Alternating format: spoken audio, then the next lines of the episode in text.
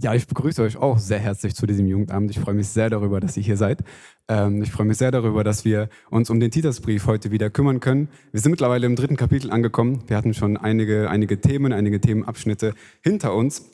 Äh, und heute erwartet uns tatsächlich ein etwas äh, längerer Text. Das sind ganze zwölf Verse. Deshalb, wenn du deine, deine Bibel-App dabei hast oder sogar deine eigene Bibel, dann äh, ist auf jeden Fall diese Einladung ausgesprochen. Mach deine Bibel gerne auf, damit du auch immer weißt, wo wir sind. Ähm, da die Einladung. Und was wir bisher über die Kreta lernen durften, ist auf jeden Fall schon einiges. Wir hatten jetzt schon zwei Kapitel hinter uns und wir haben viel ähm, von den Kretern gehört, viel darüber, was für eine Meinung man über diese Kreta hatte. Wir haben viel darüber gehört, was, was diese Kreta ausgemacht hat, was, was für ein Bild sie nach außen hin ausgestrahlt haben. Und bevor wir anfangen, will ich kurz zwei Verse an den Anfang stellen, äh, um uns da wieder so ein bisschen reinzuholen. Und zwar sind beide Verse aus dem zweiten Kapitel. Äh, in Vers 12 lesen wir davon, dass die Kreter folgendermaßen bezeichnet wurden. Die Kreter, Kreter sind immer Lügner, böse Tiere und faule Bäuche. In Vers 16 dann schreibt Paulus, sie verleugnen Gott mit ihren Taten, sie sind ein Gräuel und gehorchen nicht. Sie sind zu jedem guten Werk untauglich.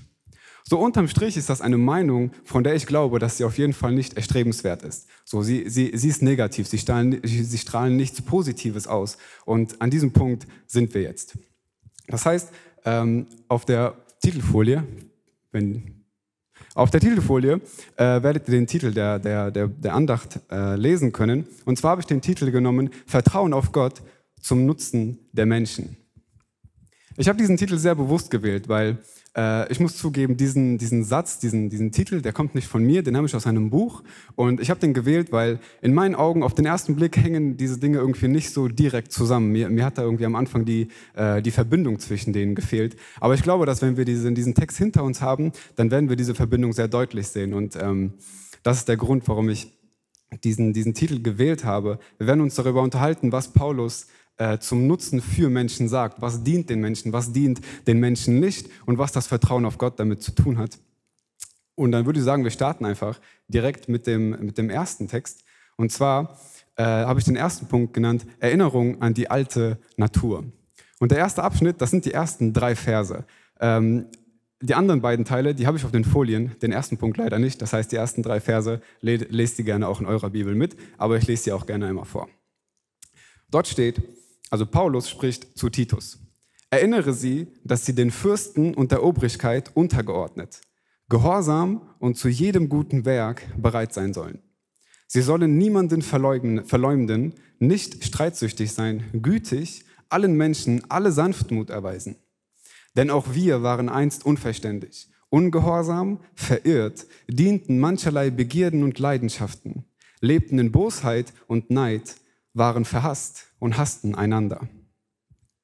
Das ist, glaube ich, ein ziemlich krasser, äh, ein ziemlich krasser Textausschnitt. Und wir werden uns gleich die einzelnen Eigenschaften, die einzelnen, Aufzählungen, die Paulus hier äh, nutzt, werden wir uns ansehen und sehen, ähm, was, er, was er damit genau meint und was das mit uns zu tun hat. Er beginnt äh, diese, diese Aufzählung mit Erinnere sie. Und ähm, diese Erinnerung ist konkret an die Christen vor Ort ausgesprochen. Und eigentlich ist das auch sozusagen äh, der, der, der fließende Übergang aus Kapitel 2, weil Nico hat uns ja letzte Woche Kapitel 2, äh, in, in, in Kapitel 2 mit hineingenommen, ähm, in, in die Gnade Gottes, die uns erschienen ist, äh, damit wir von unserer bösen Natur Abstand nehmen, damit wir Vergebung erfahren können und damit Gott uns als sein Volk annimmt. Und diese Christen sind genauso, ähm, genauso angesprochen. In Vers 15 nämlich, das ist der letzte Vers in Kapitel 2, da schreibt Paulus ähm, quasi, er, er legt das ganze Kapitel 2 vor und dann er, äh, schreibt er quasi am Ende, solches rede und ermahne und weise mit allem Nachdruck zurecht. Niemand soll dich verachten. Und dann geht Paulus weiter mit, erinnere sie daran, Punkt, Punkt, Punkt. Zu den Sachen werden wir jetzt kommen. Er beginnt die Aufzählung einiger Grundsätze, die die, die, die, die Kreter bzw. die Christen auf Kreta nicht, vergessen, nicht vergessen sollen. Und genauso, glaube ich, brauchen auch wir immer wieder die Erinnerung daran, an, an, an gewisse Grundsätze unseres Glaubens, weil Erinnerung letzten Endes nur das Ziel hat, etwas nicht zu vergessen. Genauso wie wir unser Handy immer irgendwie benutzen. Ähm, ich arbeite ziemlich viel mit Erinnerungen, das heißt, ich stelle irgendwas ein, ich brauche nicht mehr daran zu denken, aber es muss kommen, damit ich etwas Bestimmtes, etwas Wichtiges nicht vergesse. Und genauso eine Erinnerung ist das hier von Paulus ähm, an, die, an die Christen dort. Das heißt, er fängt an und sagt, erinnere sie, den, erinnere sie daran, den Fürsten und der Obrigkeit untergeordnet zu sein. An verschiedenen Stellen in den Briefen von Paulus äh, greift er dieses Verhältnis auf. Dieses, jemand ist übergeordnet, ein anderer ist untergeordnet. Und wie, wie ist dieses Verhältnis konkret auszuleben? Was heißt das eigentlich, über- und untergeordnet zu sein? Ähm, er stellt klar, wie das auszusehen hat. Und am Beispiel von Kreta muss man tatsächlich sagen, es gibt gar nicht so viele äh, konkrete Anhaltspunkte, die irgendwie darauf hindeuten, welche Verhältnisse damals dem, äh, dem Staat oder den gewissen Vorstehern gegenüber waren. Aber es gibt Vermutungen, durch welches damals in der Gesellschaft auf jeden Fall Konfliktpotenzial bestand und Paulus deshalb auch einen Grund hat, das zu, äh, das zu schreiben. Ein, ein möglicher Punkt könnte zum Beispiel sein, dass sowohl Juden als auch Römer damals ähm, die Verpflichtung hatten, Steuern zu zahlen an den Kaiser. Und einige hatten damit ein richtig krasses Problem, weil die wollten den Kaiser eigentlich gar nicht anerkennen. Sie, de, de, diesen Kaiserkult wollten sie nicht akzeptieren, haben in der Steuerzahlung aber äh, quasi die, die Unterstützung dieses Kaiserkultes gesehen, haben sich dementsprechend aufgelehnt und äh, es, es, es entstanden Konflikte. Ein anderer Punkt könnte sein, ähm, in Bezug auf die jüdische Loyalität dem römischen Staat gegenüber. Äh, die Frage darüber, ob die Juden, obwohl sie darin leben, sich wirklich damit identifizieren konnten. Und wenn sie es gerade nicht konnten, dann entstand da eben ein, ähm, ein, ein Konflikt, weil sie nicht auf, eine, nicht auf, eine, auf, eine gemeinsam, auf einen gemeinsamen Nenner kamen quasi. Und auch wenn wir es nicht mit Sicherheit beantworten können, was die Verhältnisse damals waren und in welchen Punkten dieses Konfliktpotenzial bestand, gibt es aber, glaube ich, eine Sache, äh, die Paulus hier nicht, nicht einfach so betont. Und zwar sagt er, die, die Gemeinde soll eine, ein, soll, soll eine Loyalität dem Staat und seinen Vertretern gegenüber haben. Und dabei meint er gar nicht, dass äh, jede politische Entscheidung irgendwie immer befürwortet werden soll und alles gut geheißen soll, ähm, sondern es geht um die Anerkennung der Autorität des Staates und die persönliche, die eigene Unterordnung. Paulus geht weiter und sagt zusätzlich, dass sie gehorsam sein sollen. Und Paulus beginnt mit dem Thema Loyalität und es geht über zum Gehorsam. Und der Zusammenhang ist folgender. Loyalität zeigt sich durch Gehorsam. Wenn Christen dem Staat gegenüber loyal sein sollen, dann sollen sie darauf acht geben, was er sagt und dem auch Folge leisten. Und das, was Paulus meint, ist gar nicht nur diese einfache Unterordnung, dieses, okay, egal was gesagt wird, ich sitze einfach nur da und akzeptiere es, sondern er spricht vom, vom tätigen Gehorsam, das heißt das bewusste Ausleben von dem, was festgelegt wird. Und das kann zum Beispiel so aussehen, wie Paulus in Vers 2, in Vers 2 beschreibt, auf den wir gleich noch zu sprechen kommen. Ähm, davor schauen wir uns aber noch den letzten Teil des ersten Verses an. Und zwar schreibt er da, sie sollen zu jeder guten Tat bereit sein. Und hier ist ein Zusammenhang zwischen dem Gehorsam äh, und diesem Punkt zu sehen. Und zwar, während der Gehorsam quasi das Ausführen von Geboten beziehungsweise das Unterlassen von Verboten meint, ist dieses zu jeder guten Tat bereit das heißt quasi, es geht auch um die Grauzonen des freiwilligen Tuns. Da, wo du weder eine konkrete Regel noch ein konkretes Verbot hast, sollst du trotzdem immer bereit sein, das Gute anstatt das, anstatt das Schlechte zu wählen. Was konkret mit guter Tat gemeint ist, wird hier an der Stelle auch nicht definiert, aber wir können es erschließen, wie zum Beispiel aus dem zweiten Kapitel in den, ähm, aus, aus, aus Kapitel 2, die Verse 2 bis 10, dort werden Eigenschaften aufgezählt, wie zum Beispiel, dass man nüchtern sein soll, ehrbar, besonnen, gesund im Glauben, nicht verleumderisch, gütig, rein und so weiter. Und es gibt einige dieser Aufzählungen. Und was das konkret meint mit dieser Grauzone des freiwilligen Tuns, habe ich mir ein Beispiel überlegt. Und zwar, äh, ich selber zum Beispiel, ich trinke keinen Alkohol. Das hat äh, eigentlich gar nicht so einen konkreten Grund. Ähm, ich trinke einfach keinen Alkohol, weil Okay, doch, es hat einen Grund, muss ich sagen. Ähm, und zwar gar nicht aus irgendwie religiösen oder glaubenstechnischen Gründen, sondern ich persönlich, ich bin mit sehr viel Alkohol in meiner Familie groß geworden. Und ich möchte niemanden irgendwie schlecht reden. Das war normal und das war auch okay so in dem Maße. Aber ich persönlich habe gesehen, was Alkohol aus Menschen machen kann und mich persönlich dafür entschieden, okay, ey, ich trinke ich trink einfach keinen Alkohol. Ich möchte damit einfach nichts zu tun haben. Und manchmal komme ich aber trotzdem in Runden, wo dann alle trinken und dann sagen die, ja komm, mach auch. Und dann sage ich immer, nein, ich will nicht. So, ich, ich, trinke einfach keinen Alkohol. Und dann ist immer erstmal so die Frage, ja, warum so? Was ist was, was falsch mit dir? Warum trinkst du keinen Alkohol? Und dann erkläre ich das immer so ein bisschen und dann wird das erstmal akzeptiert. Aber manchmal ist das so heftig, dass teilweise echt Leute danach kommen und die sagen, ey, guck mal, das, was du gesagt hast, das war irgendwie neu für mich. Ich werde mich, glaube ich, auch daran halten. Und ich glaube, das ist das, was zum Beispiel, ich möchte mich jetzt hier nicht selber irgendwie hinstellen, aber zum Beispiel, wenn Paulus schreibt, wir sollen Erber sein in Kapitel 2. Ich glaube, wir können Eigenschaften an uns, ähm, wir können uns Eigenschaften angewöhnen, die gut nach außen wirken und wo sich Leute ein Beispiel dran nehmen können. Und ich glaube, das ist so ein Beispiel, ähm, wo, wo es mir quasi nicht verboten wird, Alkohol zu trinken, aber es wird auch nicht unbedingt befürwortet. Es liegt irgendwo an mir, aber ich treffe die Entscheidung zum Guten hin. Und interessant ist auch noch, dass äh, wenn, wenn Paulus hier schreibt, wir sollen bereit sein, ähm, jede, äh, jede, gute Tat quasi zu, jede gute Tat zu tun, ähm, meint er damit nicht einfach nur die potenzielle Fähigkeit, quasi dieses, ja, ich weiß, ich kann das tun, sondern das konkrete, ich will und werde das auch tun.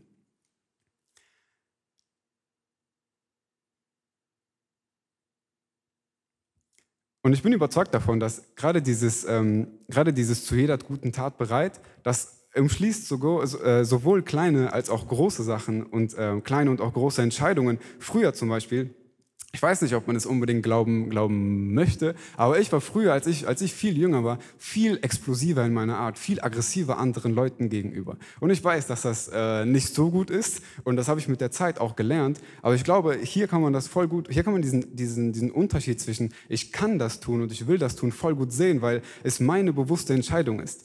Weil ich weiß, oder es ist eine Sache zu sagen, ich weiß, dass ich eigentlich voll aggressiv bin, aber ich weiß ja auch an sich, dass ich das nicht unbedingt machen muss. Ich kann ja auch anders.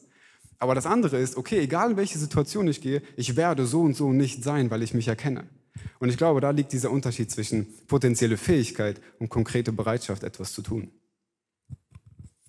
In Vers 2 geht Paulus dann weiter und sagt, wir sollen niemanden verleumden. Und Paulus äußert in einigen seiner Briefe immer wieder die Sorge, dass Gott oder die christliche Lehre oder, das, oder die Bibel gelästert werden könnte. Und so zum Beispiel in 1 Timotheus 6, Vers 1, da, zählt, da sagt er etwas und dann sagt er, damit nicht der Name Gottes und die Lehre verlästert, verlästert werden. In Titus 2, Vers 5 genauso, sagt er etwas und dann, damit das Wort Gottes nicht verlästert wird. Und indem Paulus das sagt, man soll niemanden verleumden, möchte er quasi, dass, dass wir ein gutes Zeugnis abgeben, um gar keinen Anlass dafür zu geben, irgendwie ein schlechtes Bild von Gott zu haben. In anderen Worten, wenn Gott nicht verlästert, verlästert werden soll, dann ist es wichtig, was wir, was wir für ein Bild von ihm abgeben. Und zum Beispiel, wenn wir immer wieder, wenn wir immer wieder sagen, wir, wir glauben an die Liebe, wir glauben an die Wahrheit, wir stehen für sie ein, dann ist das ja quasi dann, dann sollen wir auch keinen, keinen, Ruf, keinen Ruf von anderen Menschen schaden, keine Lügen verbreiten und auch nicht irgendwie so aus dem Nähkästchen plappern, weil, weil es nicht unserer Natur entspricht, nicht dem, wofür wir eigentlich stehen und nicht, nicht für das Bild, das wir eigentlich abgeben.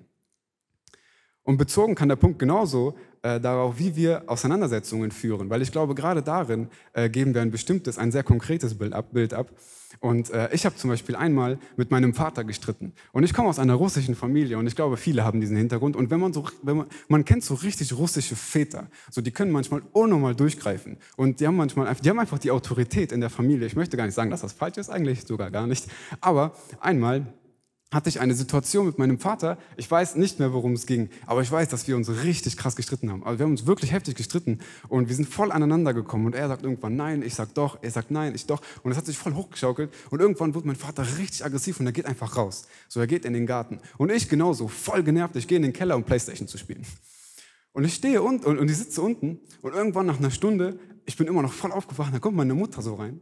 Meine Mutter kommt rein, die guckt mich an und, und die sieht, dass ich richtig genervt bin. Und irgendwann sagt die so, guck mal, du weißt doch, dass Papa stolz ist. Du redest doch immer von Liebe. Warum begegnest du dem so? Alter, das war so ein beschämender Moment für mich. Ihr könnt euch das gar nicht vorstellen. Ich saß da und das ist so dieser Moment, wo du weißt, ich habe selber erkannt, ich bin stolz, aber ich will es gerade auch nicht ändern, weil ich damit voll die Schwäche zeigen würde. Und da, das war so ein Moment, wo ich genau wusste, was habe ich eigentlich für ein Bild von Gott abgegeben? Ich gehe in meine Familie, das, ist, das sind Menschen, die nicht an Gott glauben. Und ich versuche ein gutes Bild abzugeben und dann passiert sowas und quasi hat meine Mutter mich so entblößt und mir irgendwie gesagt, was lebst du eigentlich und was glaubst du?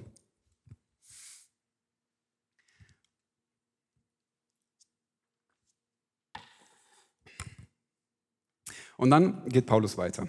Er sagt, wir sollen nicht, äh, also sie sollen nicht streitsüchtig sein. Und ich habe mal eine Definition von Streitsucht mitgebracht, und zwar folgendes. Streitsucht ist die innere Tendenz, Dinge auf die Spitze zu treiben und Konflikte anzuheizen.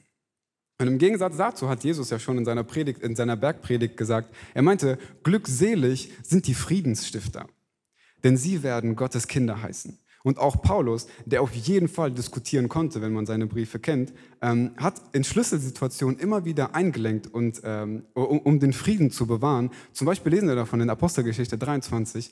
Und zwar wird Paulus da dem Hohen Rat vor, äh, vorgeführt. Und äh, er erzählt den Menschen von Gott. Und dann wird der Befehl gegeben, Paulus auf den Mund zu schlagen, damit er leise ist. Und er wird, und er wird geschlagen und daraufhin geht Paulus so ein bisschen aggressiver voran und er sagt so von wegen, so, so von wegen, ey, warte ab, Gott wird dich schlagen. Und so von wegen, du willst mich nach dem Gericht richten, äh, nach dem Gesetz richten, aber sitzt hier und lässt mich schlagen, obwohl es gegen das Gesetz ist. Und er wird voll aggressiv und dann wird er darauf hingewiesen, ey, aber du weißt, dass du hier vor dem Hohen Rat stehst. Und er sagt dann, ah, okay, ich wusste es gar nicht. Und ich weiß ja, dass im Wort steht, du sollst keine Du sollst, keine, äh, du sollst den Obersten eines Volkes nicht fluchen. Und er hat es getan. Und er entschuldigt sich an der Stelle. Und das ist, glaube ich, gemeint, wenn, wenn, wenn Jesus meint, äh, dass wir Friedensstifter sein sollen die Ruhe in sich zu haben und auch äh, und immer darauf aus sein, Auseinandersetzungen und nicht immer darauf aus zu sein, aus, ähm, Auseinandersetzungen anzuheizen, kann auf jeden Fall gelernt werden. Ich glaube, das ist voll die äh, bewusste Entscheidung, gerade innerhalb der Familie oder auf der Arbeit, wo Dinge äh, entschieden werden, die gar nicht unserer Meinung entsprechen, aber wir trotzdem irgendwie zusammenkommen äh, müssen. Und ich glaube, dass das Situationen sind, die wir dazu nutzen können, um uns äh, darin zu üben. Danach geht Paulus weiter und sagt, wir sollen, sie sollen gütig und allen Menschen alle Sanftmut erweisen. Sanft ist ein Mensch, der sich nicht dem Zorn hingibt und der Härte vermeidet. Sanft kann auch anders übersetzt werden, wie mit so weich oder, oder behutsam. Und da möchte ich euch gerne auch eine, eine, eine Begebenheit erzählen. Ich habe mit einer Person gesprochen, die mir persönlich äh, nahesteht. Und äh, diese Person hat sich über jemand anderen voll aufgeregt, weil, ein, weil, da, weil da, da war ein Streit und es wurde etwas getan, was auch immer. Diese Person hat sich voll aufgeregt. Und äh, ich habe ihr halt zugehört und irgendwann diese Person redet sich voll in Rage und dann sagt sie, ey, weißt du, ich würde dieser Person am liebsten ins Gesicht spucken für das, was die gemacht hat. Und für mich war das voll hart. Mich hat das voll getroffen, weil, weil ich hatte ja im Hinterkopf, ich weiß, wir sollen so nicht sein und ich sehe aber in dieser Welt, Menschen sind so. Menschen wollen ihre eigene Gerechtigkeit durchziehen, weil die denken, ich bin besser, also man, man selbst ist besser als jemand anderes. Und das ist, glaube ich, voll das Gegenteil von dem, wenn wir sanft sein sollen. Wir sollen keine Härte, wir sollen, äh, wir sollen Härte vermeiden. Wir sollen sanft mit Menschen umgehen, weich. Bis hierhin kann man auf jeden Fall eine Entwicklung wahrnehmen. Am Anfang bezog sich Paulus auf den Staat und auf, ähm, auf deren Vertreter, während er jetzt während er jetzt alle mit einbezieht. Das heißt, er geht, er sagt zuerst, seid, seid gehorsam, seid untergeordnet dem Staat gegenüber und am Ende sagt er, seid sanftmütig allen Menschen gegenüber. Das heißt, ähm, hier kommt eine Weite ins Spiel, die gar nicht weiter sein kann, weil sie jeden Menschen mit einschließt. Das heißt, er geht über die allgemeine Anerkennung des Staates, über das positive Einsetzen für die Gesellschaft und daraus bricht, äh, bricht, er dann, bricht er es dann runter auf eine konkrete zwischenmenschliche Beziehung. In Vers 3 fängt Paulus an, er sagt, denn auch wir waren einst unverständlich.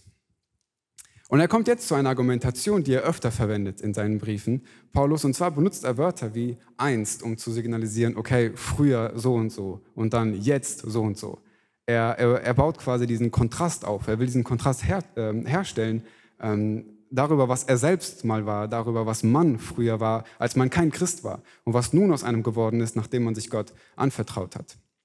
Er bezieht dadurch, dass er wir sagt, alle mit ein, ihn selbst, seine Begleiter, seine Zuhörer und vor allem auch alle Christen. Das heißt, es gab eine Zeit, in welcher die Einsicht darüber fehlte, was Gott uns sagen möchte. Und das kennt jeder von uns. Es gab, eine, es, es, es gab keine Einsicht darüber, was der Glaube, was Gehorsam, was Umkehr, was Buße ist. So, wir wussten nicht, was das bedeutet.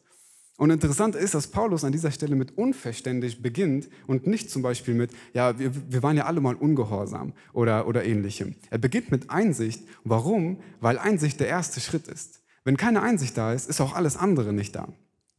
Und bei ihm hat es genauso gedauert, bis er begriffen hat, dass kein Mensch durch das Halten der Gesetze gerecht werden kann. das schafft einfach niemand und es hat Zeit gebraucht, bis er das verstanden hat. Diese Tatsache, dass dass mit der Einsicht alles beginnt, gibt uns, uns als Christen, die heute Christen sind, gar keinen Raum dafür und gar kein Recht dazu, uns Nicht-Christen gegenüber überheblich zu benehmen. Und ich sehe das voll in mir. Manchmal, wenn ich so mit meinem Bruder oder anderen Leuten rede, dann denke ich mir manchmal, warum, warum verstehen die das eigentlich nicht? Und, und ich reg mich innerlich voll auf und ich merke voll, dass ich vergesse, dass ich genauso mal war. Genauso mal war. Ich hatte mal keine Ahnung darüber, was Gott von mir will, wer Gott überhaupt ist, was soll ich an den glauben. Ich hatte nichts mit Gott zu tun. So, und dadurch, dass es jeder hatte, gibt es, gibt, gibt es für uns keinen Raum dazu, überheblich zu sein. Wir waren nämlich einst, so wie Paulus das sagt, auch nicht unbedingt besser. Und dann sagt Paulus genauso, wir waren einst ungehorsam und verirrt. Wenn keine Einsicht Gott gegenüber da ist, muss das zwangsläufig zur Verirrung in dem Sinne führen, zu, im, im religiösen Sinne so quasi gesagt. Und zwar kann das verschiedene Auswirkungen haben. Ein Mensch, der nicht an Gott glaubt, sondern vielleicht in dem Sinne an sich oder an, an, bestimmte, an bestimmte Moralvorstellungen ähm, und sich nicht an Gott hält, das muss zwangsläufig zu sündigen Lebensweisen führen. Okay, Menschen werden Götzen haben. Menschen werden sich an Dinge halten, die nicht Gott sind. Menschen werden ähm, an die erste Stelle, da wo Gott hingehört, andere Dinge stellen. Und das kann, das kann eben verschiedene Auswirkungen haben. Er geht, er geht weiter und sagt, wir, wir dienten Begierden und Leidenschaften. Und das ist genauso eine Nebenfolge von der vorher genannten Verwirrung und des Ungehorsams. Und ich finde es voll interessant, dass Paulus sagt, wir dienten Begierden und Leidenschaften. Weil wenn wir zum Beispiel dienen sagen, dann sagen wir ja voll oft, wir dienen Gott. Und das bedeutet, wir, also das bedeutet, wir, wir erkennen den Willen Gottes an. Er ist, er ist quasi etwas Übergeordnetes und wir unterordnen uns unter diesem Willen. Wir richten uns nach ihm. Und genauso dieses, dieses, dieses Modell quasi benutzt Paulus, um uns, ähm, um, um, äh, um, um zu zeigen, dass es eine Zeit gab, wo wir uns unseren eigenen Emotionen, unseren eigenen Leidenschaften untergeordnet haben. Das heißt, wir haben uns nach denen gerichtet und nicht nach Gott.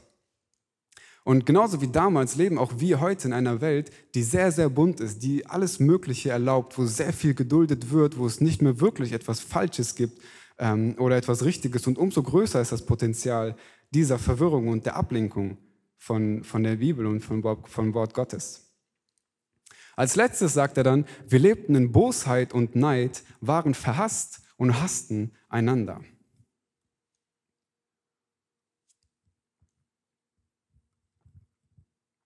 Und jetzt wird Paulus konkreter in Bezug auf, ähm, auf das Zwischenmenschliche auf das, wie führen wir zwischenmenschliche Beziehungen. Ähm, vor der Wende im Leben, die durch Gott und den Glauben kommt, waren Menschen verhasst. Ich, dieses Wort, ich habe das irgendwie noch nie, noch nie benutzt und ich wusste am Anfang nicht so wirklich, was damit anzufangen. Aber man kann es auch anders sagen. Verhasst bedeutet quasi hassenswert sein durch das eigene Verhalten. Und zum Beispiel im Buch Daniel im Alten Testament lesen wir von einigen Begebenheiten, wo es Menschen gab, die äh, die, un, die, die, eigentlich gerechten Menschen ähm, Leid angetan haben. Da, Menschen, die es gar nicht verdient haben, denen wurde Leid angetan. Und die Menschen, die das taten, die waren verhasst in Augen der Gesellschaft. Man dachte sich halt, was macht ihr? So, das ist falsch, was ihr tut.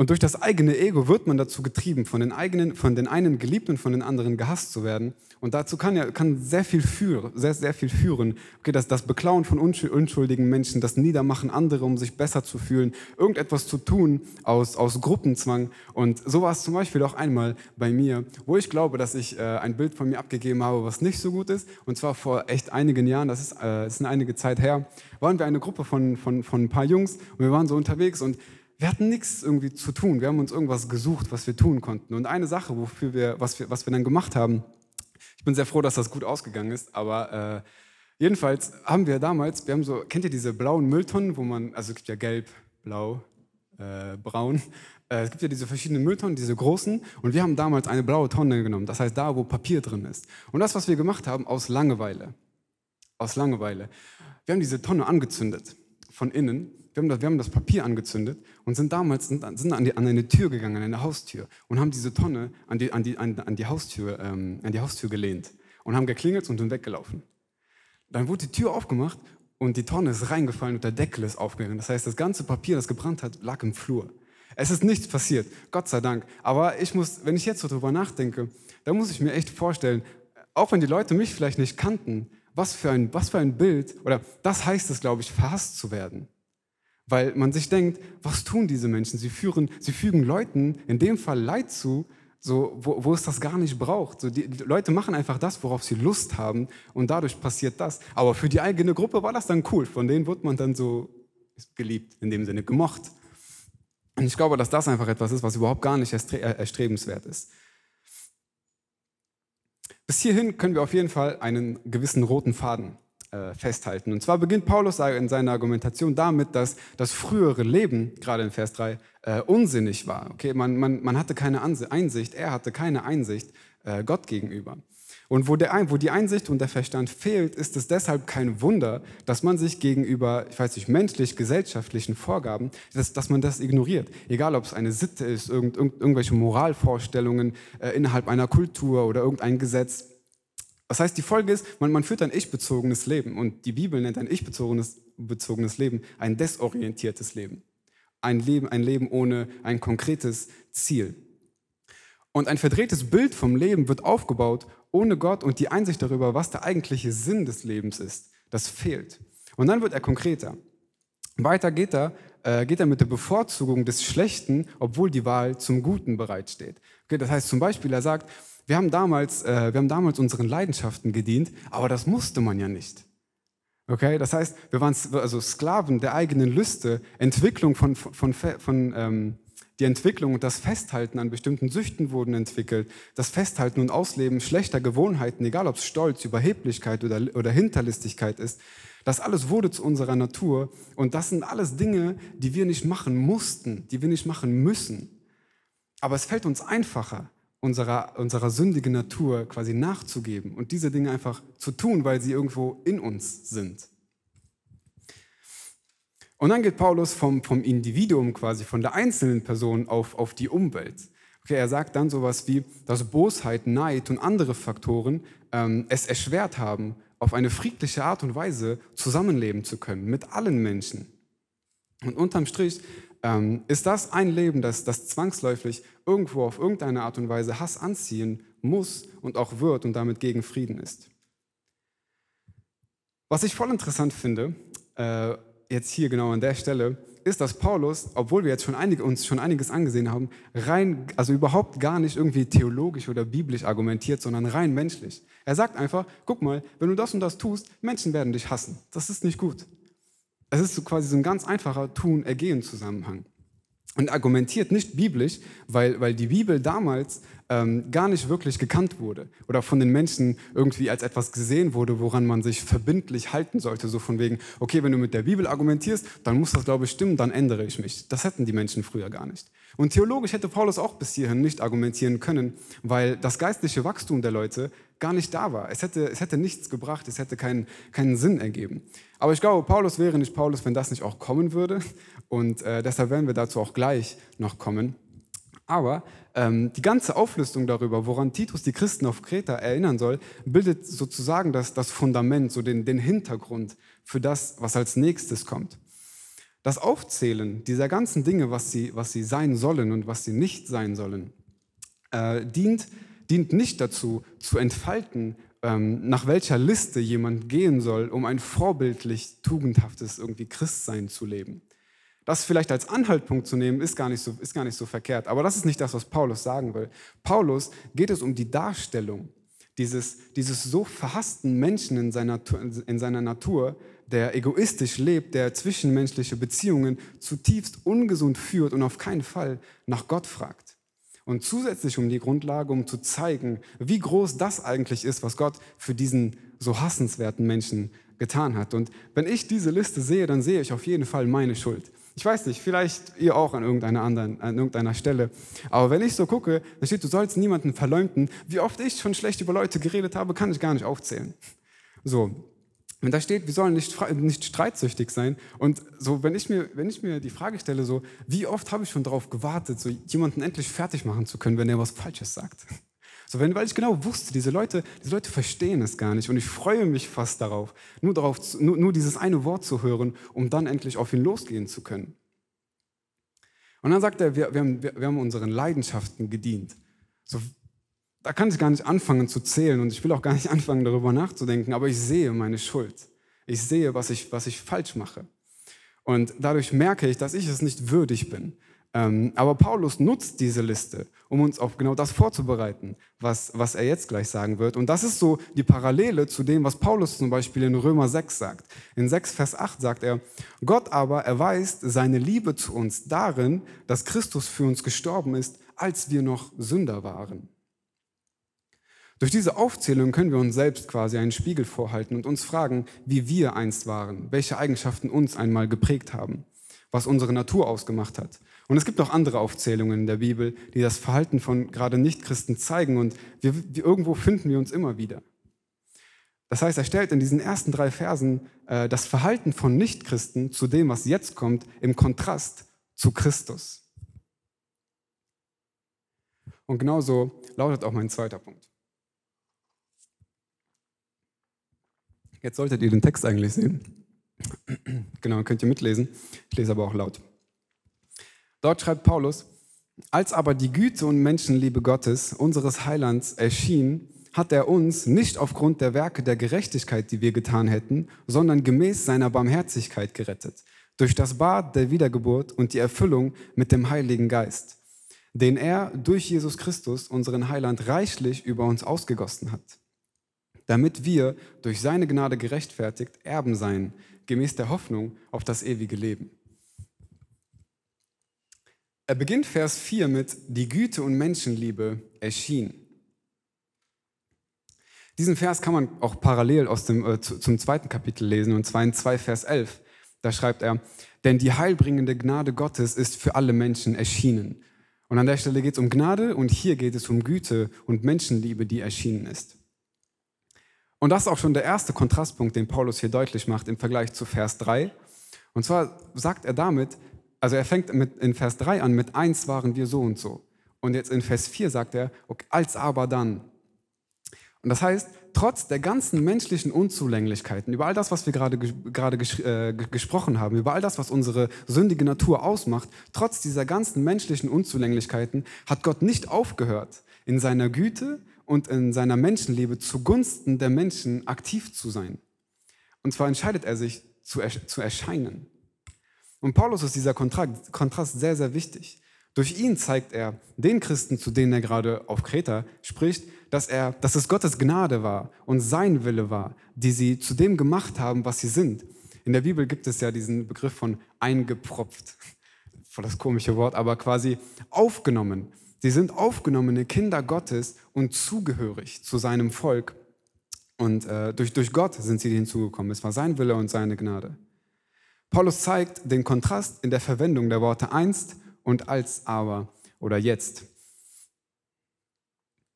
In Vers 5 dann sagt er, wir haben das im Hinterkopf, Gott ist erschienen und dann nicht aufgrund der Werke der Gerechtigkeit, die wir getan hätten.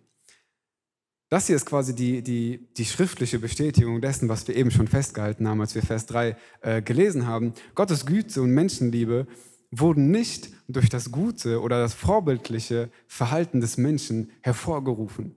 Das, das hatte nichts miteinander zu tun. Wir als Menschen, wir haben gegen Gott gearbeitet und es war sein Wille und seine Entscheidung, aktiv für uns, ähm, also sich aktiv für uns zu entscheiden. Und dann geht er weiter und sagt, äh, sondern gemäß seiner Barmherzigkeit hat er uns gerettet. Und hier finden wir etwas sehr, sehr Zentrales, was diesen Brief angeht.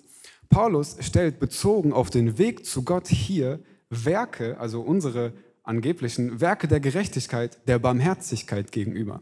An anderen Stellen nimmt Paulus dann eher zum Beispiel Gnade oder spricht allgemein vom Glauben, der den Weg zu Gott bahnt. Zum Beispiel in Römer 4, da spricht er von Abraham und sagt, Abraham wurde aus Glauben gerechtfertigt und nicht aus den Werken. Und hier spricht Paulus eben über Barmherzigkeit. Dass Gott, uns seiner, äh, dass Gott uns gemäß seiner Barmherzigkeit rettet, kann man auch so ausdrücken oder so umschreiben. Und zwar, Gott hat starkes Mitgefühl erfasst, als er sah, wie hoffnungslos die Ferne der Menschen zu ihm ist. Obwohl der Mensch dafür verantwortlich ist, so weit weg zu sein von Gott, geht Gott aktiv auf ihn zu und zeigt dadurch auch Mitgefühl. Und durch dieses Mitgefühl schafft Gott das Heil, die Rettung für den Menschen. Und damit schließt sich auch das, was Paulus schon im Kapitel, im Kapitel vorher gesagt hat, in Vers 14. Da sagt er nämlich, Äh, er hat sich selbst gegeben. Jesus kam, äh, Jesus kam und hat sich selbst gegeben, um uns von aller Ungerechtigkeit zu erlösen. Und hier lesen wir quasi die Klammer davon. Gott hat Mitgefühl ähm, und schafft einen Weg der Rettung.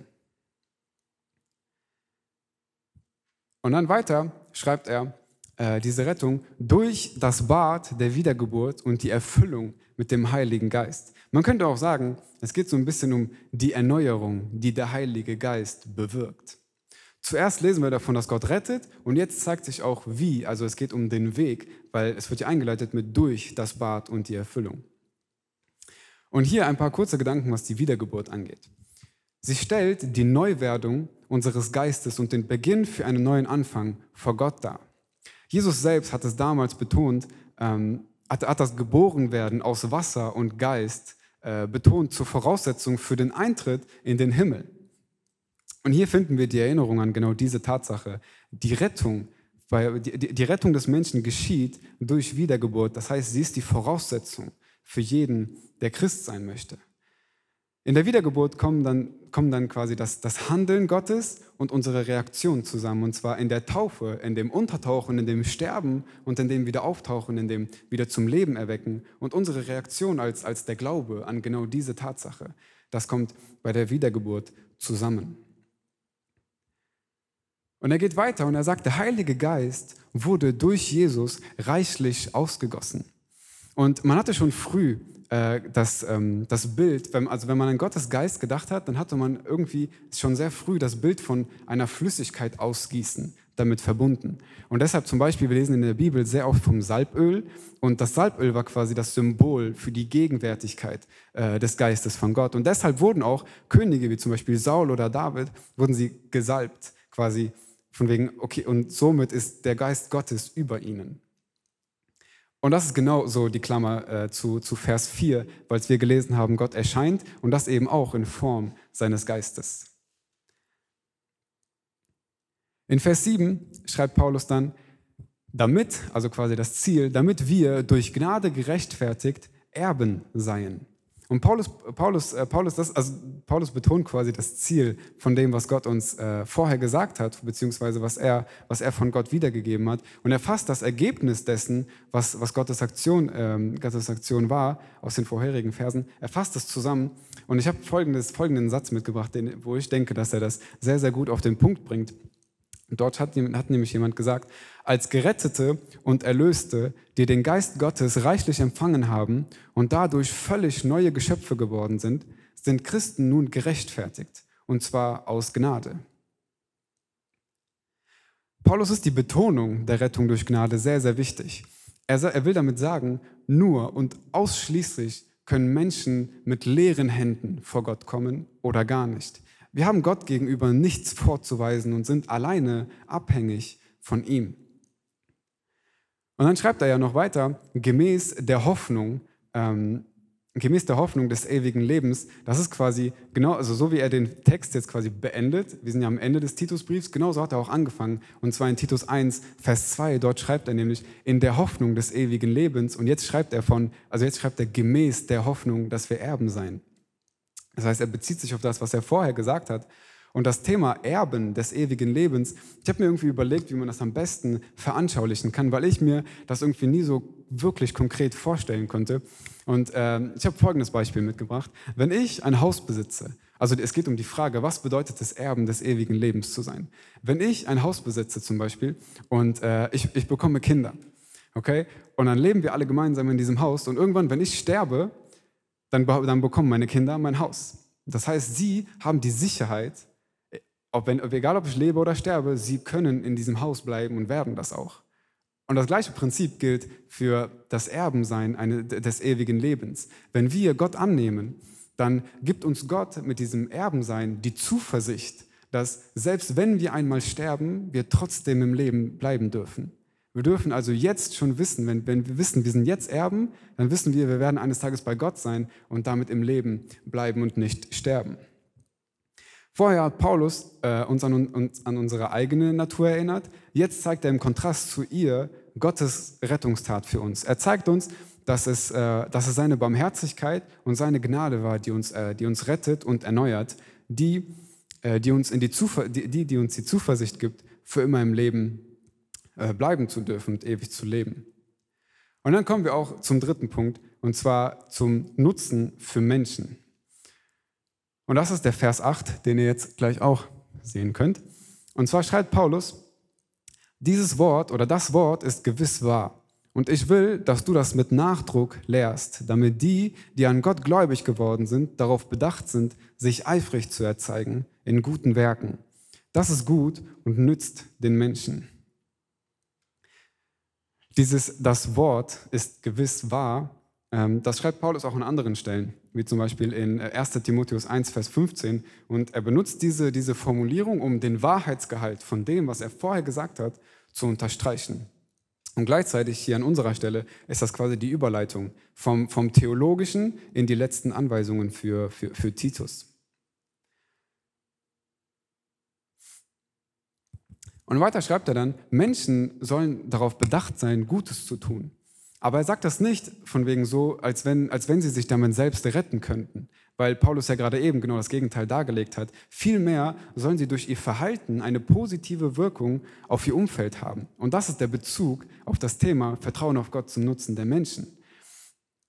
Jemand hat, mal dazu, jemand hat dazu mal geschrieben, sowohl die durch Gottes Selbstoffenbarung, sowohl die durch Gottes Selbstoffenbarung in Christus zur Welt gebrachte Botschaft, als auch das daraus resultierende Verhalten der Christen ist für die Menschheit von positiver Wirkung.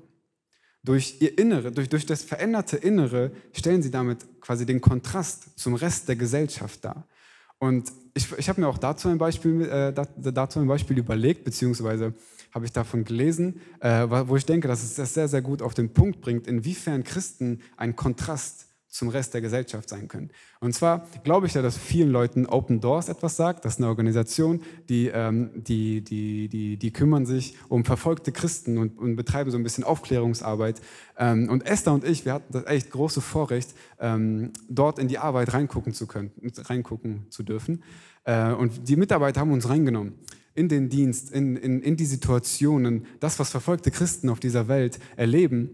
Und äh, das, und, und, und eine Sache, die ich sehr, sehr gut finde, was, was deren Dienst angeht, ist, dass sie jeden Monat so ein Monatsmagazin anbieten. Wir haben das halt neuestem abonniert. Äh, so ein Monatsmagazin, das ist so ein ganz kurzes Heft. Äh, da, und da, da, da, stellen die quasi dar, was, was passiert mit verfolgten Christen auf der Welt. Was ist die, die, die haben konkrete, konkrete Geschichten, konkrete Zeugnisse von Menschen und zusätzlich so Gebetsanliegen für jeden Tag. Und ähm, ich habe mir, hab mir dieses Heftchen jetzt diese Woche tatsächlich äh, durchgelesen und da war eine Geschichte, wo, wo ich glaube, dass das sehr, sehr gut passt. Und zwar geht es um Christen auf Sri Lanka, beziehungsweise in Sri Lanka und um so ein kleines Dorf. Und damals, äh, und, und diese Christen sind dort komplett verhasst in dem Sinne. Leute hassen sie. Einfach nur, weil die Menschen an Jesus glauben. Und dann ist es einmal passiert, gerade während des Lockdowns, wo, wo, wo auch vor allem Menschen nichts zu essen hatten und auch dort nichts, äh, es nichts zu essen gab dass Menschen in das Dorf gekommen sind und diese Christen komplett, komplett zusammengeschlagen haben. Einfach nur aus Hass. Sie wollten es rauslassen und haben dann gesehen, guck mal, das sind doch Leute, die glauben an Jesus, die haben es doch verdient. So, die haben denen alles, alles gebrochen, was ging. So, die, die haben die richtig fertig gemacht. Und Open Doors hat es dann irgendwie geschafft, äh, während des Lockdowns diesen, dieser Gemeinde dort äh, Essen liefern zu können. Quasi so ein Hilfspaket. Und dann ist das Essen in die Gemeinde gekommen und dann hat die Gemeinde einheitlich entschieden, guck mal, wir geben jetzt die Hälfte ab und wir gehen zu den Leuten, die uns zusammengeschlagen haben. Und wir geben denen was zu essen, weil die haben genauso nichts. Und dann erzählen die davon, dass sie dahin gehen und diesen Menschen das Essen, das Essen überreichen und die fangen voll an zu heulen, weil die es nicht glauben können. Warum tut man sowas? So, die haben doch das Bild im Kopf. Letzte Woche habe ich dir die Nase gebrochen und jetzt gibst du mir was zu essen. Warum machst du das? Und ich glaube, das ist genau der Kontrast, genau das, was Gott in unserem Herzen, in unserem Inneren bewirkt. Wir können einen Unterschied in dieser Welt machen, wir können einen, einen, einen Kontrast darstellen. Und, und zusätzlich, warum Paulus sagt, dass sie, dass sie gut, dass sie, dass sie ähm, eifrig sein sollen, gute Taten zu tun. Ähm, wir hatten ja auch schon viel über Kreta gehört aus den vorherigen, vorherigen, Kapiteln. Und die Gemeinde war damals nicht wirklich geduldet auf Kreta. So, man hatte kein, kein besonders gutes Bild von denen oder man hat die irgendwie großartig gefeiert.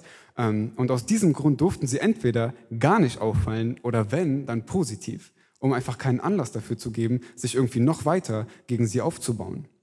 Und vor allem, um das, Anliegen zu, zu, um das Anliegen zu wahren, das ja auch Paulus hat, Menschen, die nicht an Gott glauben, um sie zu erreichen. Und das schaffen sie nicht, indem sie negativ auffallen. Die Veränderung unserer Natur und die Einsicht über Gott verändert uns und wir dürfen daraus ein Nutzen sein für die Menschen um uns herum. Und damit kommen wir auch zum letzten Punkt und zu den äh, letzten drei Versen. Der ist nicht, äh, nicht allzu lang wie die anderen. Ähm, ihr könnt den Text, glaube ich, auch vorne sehen. Und zwar ist das Vers 9 bis 11. Dort schreibt er, von törichten Fragen aber und Geschlechtsregistern, Zank und Streit über das Gesetz, halte dich fern, denn sie sind unnütz und nichtig. Einen sektiererischen Menschen weise ab, wenn er einmal und ein zweites Mal ermahnt wurde, weil du weißt, dass ein solcher verkehrt ist und sündigt und sich selbst verurteilt. Paulus spricht hier in die konkrete Situation der Kreter hinein. Ähm, und zwar spricht er über, über Streitfragen. Und damals gab es einige von denen. Äh, ich habe euch einige mitgebracht. Und zwar gab es viele, viele Streitpunkte darüber, ähm, dass die Juden zum Beispiel sich selber immer verglichen haben und sich gefragt haben, woher komme ich eigentlich? So dieses, so diese, äh, die Herkunftsforschung quasi. Und es gab verschiedene Bilder und Meinungen zu den verschiedenen Stämmen und Herkünften. Und so hat man sich quasi selber entweder gut dargestellt, weil man, weil man aus einem guten Stamm kam, oder sehr schlecht, weil man, weil man einen äh, sehr schlechten Ruf hatte. Und da entstand, entstanden einfach immer wieder Streits. Ähm, oder genauso gab es, äh, gab es viel Streit über das, über das Verständnis der jüdischen Religion oder der Gesetze. Man hat, sich richtig, man hat sich richtig an den Kragen bekommen, um den anderen davon zu überzeugen, dass man selber es richtig weiß. Und die Folge davon ist einfach, dass Streits äh, die Gemeinschaft gefährden und am Ende des Tages niemandem helfen. Und Paulus schreibt das an Titus anscheinend, weil er auch direkt damit irgendwie konfrontiert war und äh, wissen sollte, wie er damit umgeht. Und zwar sagt er, er soll sich davon fernhalten, weil, sie, weil diese Diskussionen und Streits äh, nutzlos und nichtig sind. Und der Punkt, den Paulus hier machen möchte, ist, dass wenn, wenn Gutes getan werden soll, dann sind theologische Streitfragen, was das Judentum angeht, komplett nutzlos und nichtig. Sie helfen nicht. Paulus sagt aber damit nicht, dass man quasi im Allgemeinen nicht diskutieren soll oder, oder einfach alles annehmen und alles akzeptieren soll, weil er selbst war, war nicht so, ähm, sondern er spricht über die konkrete Situation auf Kreta hinein ähm, und betont, welche Art von Diskussionen niemandem helfen, und, sondern, sondern nur negative Auswirkungen haben. Besonders weil Paulus die Situation kannte, äh, sagt er sowas wie mit diesem sektiererischen Menschen. Sagt er, äh, halte dich fern von ihm. Und zwar ging es darum, dass wer innerhalb der Gemeinde quasi Untergruppen gebildet hat. Und es geht um das Thema Gemeindespaltung. Wer, wer innerhalb der Gemeinde in dem Sinne Untergruppen bildet, um den gemeinsamen geistlichen Raum, um die Einheit der Gemeinde zu verlassen, spaltet sie. Und sowas soll gemieden werden. Das heißt, um sich das vielleicht vorstellen zu können, wenn da, wenn eine Gemeinde ist, die aus 100 Leuten besteht und dann beginnt einer gegen die gesamte Lehre zu gehen und dann zieht er erst fünf mit sich und dann zehn und auf einmal trennen die sich alle und bilden keine Einheit mehr. Und Paulus sagt, sowas soll nicht passieren. Ermahne diese Leute und wenn er, wenn, wenn er, wenn er, nicht, äh, wenn er nicht hört, dann sollst du sie meiden. Und er soll sie meiden, weil, weil, weil quasi durch durch, das, durch, durch dieses sündige Verhalten und dieses verdrehte Herz, was die Gemeinde angeht, spricht, dieser, spricht diese Person sich selbst eine Verurteilung aus. Und, und äh, seine Entscheidungen geschehen nämlich bewusst in die falsche Richtung, vor allem nachdem er ermahnt und konkret hingewiesen wurde. Und an der Stelle endet auch unser, unser Text. Und ich will nur eine kurze Zusammenfassung geben zu diesen äh, ja, drei Punkten, die wir uns angesehen haben. Am Anfang schreibt Paulus, über die Erinnerung an die eigene Natur. Paulus hat sich selbst und seinen Mitchristen den Spiegel vorgehalten und gezeigt, was die eigene Natur ausmacht oder ausgemacht hat, bevor man Gott kennengelernt hat. Und die Frage an uns ist einfach, wie oft halten wir uns den Spiegel vor? Wie oft erinnern wir uns daran, wie wir waren, als wir, als wir zu Gott gefunden haben? Und das nicht aus der Motivation, um sich da irgendwie wieder reinzuwerfen oder, oder sich darin wieder zu verlieren, sondern immer wieder die Bestätigung zu bekommen und, und zu beten, Gott, ich möchte nie wieder dahin, wo du mich gefunden hast, weil ich es dann verstanden habe und du hast mich verändert. Und es lohnt sich darüber nachzudenken und nicht, und, und nicht zu vergessen, wo wir eigentlich herkommen. Und dann haben wir uns den Kontrast dazu, äh, den, den, den, Kontrast zu Christus angeguckt. Paulus hat uns, ähm, hat uns vor Augen geführt, dass es Gottes Wille war und seine Barmherzigkeit, die uns aus Gnade gerettet hat. Trotz unserer Fehler und aller und unserer Unzulänglichkeiten hat er sich aktiv dazu entschieden, einen Weg für uns zu ihm zu schaffen. Gott steht quasi in seinem guten und in seinem liebenden Wesen in totalem Kontrast zu unserer schlechten und sündigen Natur, als, als Menschen, die Gott nicht kennen. Und als letztes haben wir uns den Nutzen der Menschen angesehen. Wir, wir, dürfen, wir dürfen nicht nur dankbar dafür sein, dass, dass Gott uns vergeben und erneuert hat, sondern sollten auch dafür beten, dass wir durch unsere Veränderung eine Bereicherung für die Menschen um uns herum sein können. Wir dürfen und sollen positiv als Kontrast zu dieser Welt auffallen, nicht um uns in den Mittelpunkt zu stellen, sondern damit Menschen Gott in uns erkennen und selbst gerettet werden. Durch unser, Gesetz, durch, durch, unser, durch unser Vertrauen auf Gott und die daraus resultierenden Veränderungen dürfen wir also ein Nutzen für die Menschen sein. Amen.